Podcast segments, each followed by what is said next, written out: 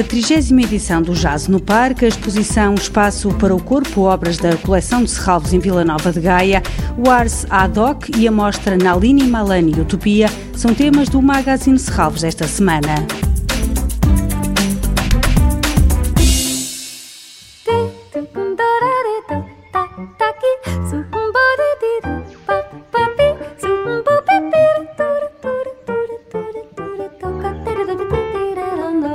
Este fim de semana arranca a 30 edição do Jazz no Parque. Para assinalar a data, o programa junta músicos portugueses que foram reconhecidos além fronteiras e músicos europeus que têm tido um importante envolvimento na cena nacional, como João Lobo e Giovanni Di Domenico. Os artistas convidados vão além das fronteiras do jazz, como Rita Maria e Filipe Raposo, na sua revisitação do barroco. Rui Eduardo Paes é o programador do Jazz no Parque 2021. O que verificamos é uma um equacionamento entre o jazz e a improvisação no jazz e a improvisação que existia na música barroca. Portanto, já foram feitas várias experiências deste tipo ao longo da história do jazz, em que se equacionava precisamente esse fator que é comum à música barroca, à música antiga e ao jazz. Este projeto da Rita Maria e do Filipe Raposo também explora essa vertente é o que vamos ouvir. A 30 edição do Jazz no Parque prolonga-se até 17 de julho, sempre aos sábados. No segundo sábado, dia 10, vamos ter outros tipos de abordagem. O grupo que o Pedro Souza, com o projeto Má Estrela, vai apresentar e integra músicos da música eletrónica e músicos do rock e as estratégias que vão utilizar passam muito ou são uma derivação das técnicas de dub que surgiram com o reggae. Portanto, continua mais uma vez esta vertente de relações do jazz com outras músicas e do seu aproveitamento para a própria linguagem do jazz.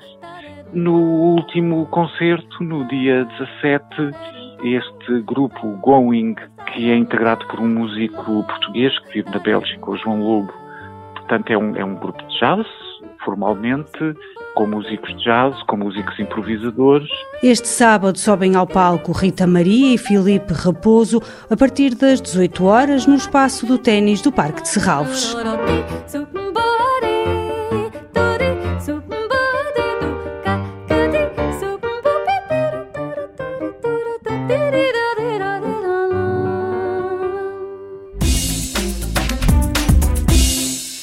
Espaço para o Corpo, obras da coleção de Serralves nas Caves Ferreira, em Vila Nova de Gaia. Uma exposição coletiva que apresenta um conjunto de obras de artistas portuguesas e internacionais que problematizam o corpo enquanto agente criativo e perceptivo. A exposição toma como ponto de partida os espaços das Caves Ferreira e o seu impacto enquanto experiência sensorial. Espaço para o Corpo, obras da coleção de Serralves nas Caves Ferreira, só grapa em Vila Nova de Gaia até setembro.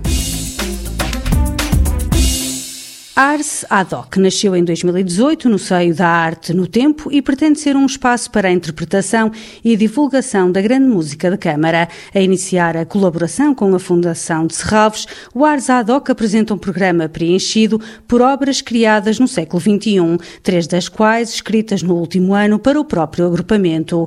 O dinamarquês Simon Steen Andersen é o compositor em destaque na temporada 2021-2022 do Ars Ad Hoc e a britânica Joanna Bailey, a convidada da Bienal Aveiro Síntese de 2022, para ver e ouvir este domingo às 18h30 no Auditório de Serralves. Nalini Malani Utopia é a primeira exposição em Portugal da artista indiana Nalini Malani. Conhecida pelas suas pinturas e desenhos, a mostra em Serralves apresenta exclusivamente as suas animações desenvolvidas entre finais dos anos 60 e a atualidade. As animações reunidas na exposição em Serralves relacionam-se, por um lado, com o sentimento utópico que seguiu à independência da Índia e, por outro, com a desilusão em relação àquilo que o país se tornou. Nalini Malini Malani, Utopia, no Museu de Arte Contemporânea de Serralves até 29 de agosto. Toda a programação pode ser consultada em serralves.pt ou na página da Fundação no Facebook. Este programa pode também ser ouvido em podcast.